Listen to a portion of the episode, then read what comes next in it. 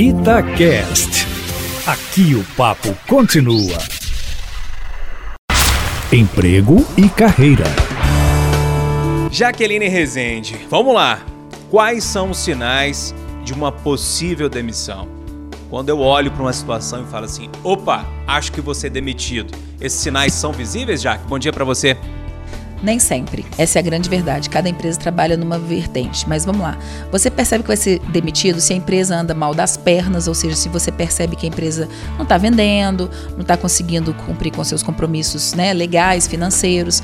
E uma outra questão é o seu comportamento. Quando você tem recebido muitos feedbacks de não entrega, quando você vê que não atende, quando você não consegue desenvolver e melhorar, quando as pessoas não perdem até a paciência. Então é, é sinal que você precisa alimentar, se você quiser ficar naquele emprego, a pergunta, pedir um feedback, um retorno, se desenvolver. O que nós não podemos é ficar na zona de conforto. E os sinais são muito claros, gente. É comportamento, a forma das pessoas nos tratarem, o envolvimento da gente em novos projetos. Então, todos esses sinais, eles chegam assim, de uma forma clara. Eu ia falar que é uma aberração, mas assim, eles chegam assim, oi, tá aqui, se veja. Então, o ideal de cada um é que a gente possa se reinventar, aprender e aqui, faça o melhor.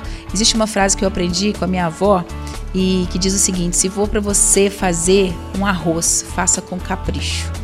Fica a dica. Interessante, né? Que tem muita gente que vive neurado, achando que vai ser demitido a qualquer momento. E muita gente não percebe sinal nenhum. Enfim, tem que ficar com o olho aberto. Jaqueline, o pessoal te encontra nas redes sociais? Encontra sim, Júnior. Qualquer pergunta, tá, turma? Jaque Resende no Instagram.